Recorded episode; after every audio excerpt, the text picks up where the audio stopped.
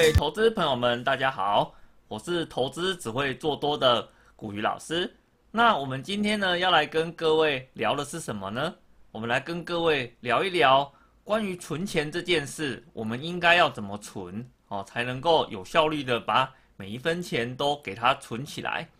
那可能有些人会想说啊，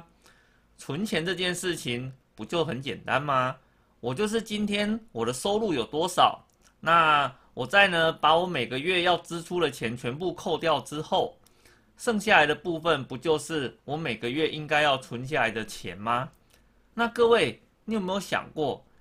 其实呢，透过这种方式去存钱哦，你的效率是非常非常差的。哦，原因是为什么呢？啊，因为呢，我们每个月的支出它可能都不太一样，所以它会造成一个什么样的问题？表示你每个月能够存下来的数字都不一样。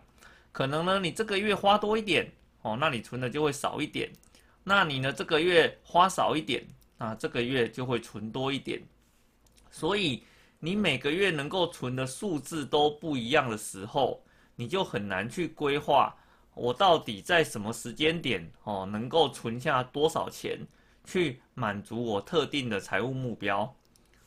所以呢，我们在存钱的时候，我们都会跟投资朋友有一个建议，哦，希望呢你在存钱的时候的话，是你先去想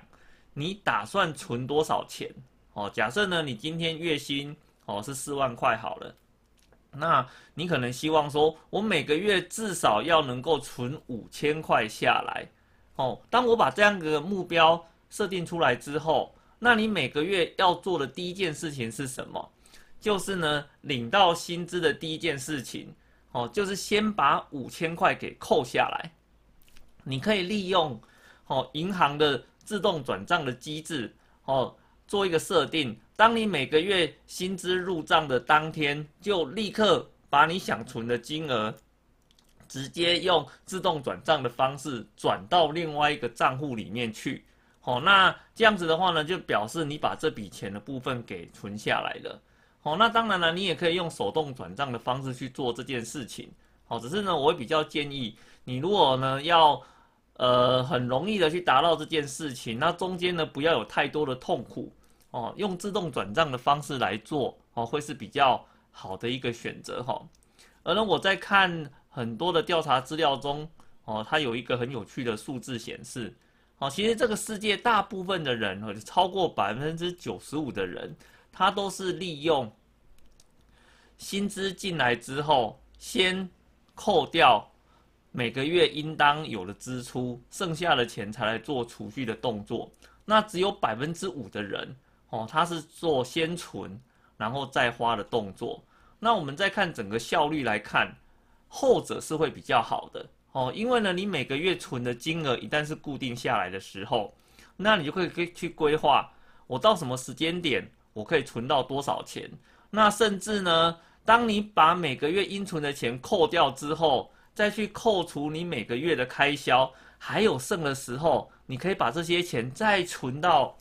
你储蓄的那个账户里面去，这样子反而会让你的整个规划的目标更早一步的去抵达。事实上，在中间的这个过程中呢，会是非常非常有成就感的一个行为。好，所以我会建议投资朋友们，当你在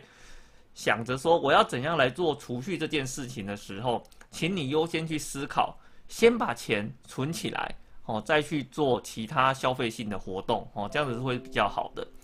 而另外一个比较常见的问题会是什么？就是这个比例的部分，我应该怎么样来做一个拿捏呢？哦，我这边会有个建议啊，就是呃，要存多少钱下来这件事情的话呢，可以从房贷的角度来思考它。我们一般呢在买房子的时候，哦，那都会给你一个建议哦，你要把你的收入哦切成所谓的三三三，哦。三三三的话呢，其中的三是用来支付房贷的，也就是说，你今天假设呢，你的家庭的收入是总共是十万块，好，那你要你想要去买一栋房子，而且呢，买完之后又要能够维持你原有的生活品质，那你房贷的金额就不能够太高，好，所以经过很多统计出来的结果，要能够去兼具支付房贷与生活品质。那这个金额的部分，最好你房贷应付出的金额不要超过你总收入的三成。哦，这也就是所谓的三三三的来源。也就是说，家庭收入十万，那你呢，房贷能够承受的最大金额大概就是到三万五千元左右这样子的一个数字。所以，当我们在储蓄的时候，我也会给各位建议啦，就是这个数字啊，哦，最好能够跟你未来的房贷要支付的金额是。哦，能够吻合在一起的，哦，因为大多数的人，你在工作一阵子之后，我们都会面临到需要买房子的这个问题，哦，那甚至每个人一生都避不开，必须要面临到房贷的这件事情。所以呢，我们在一开始储蓄的时候，就能够把这样子的一个想法跟我的储蓄的比例结合在一起。当你在买房的过程中，哦，事实上你只是把。原本存到银行里面的钱变成存到房子里面去，哦，那这样子在整个转换的过程中哦，就不会感觉到说啊背了房贷之后，感觉好像生活品质变得很差了，哦，然后呢，整个生活的感觉变得很痛苦，哦，那事实上在这个部分，我们就可以透过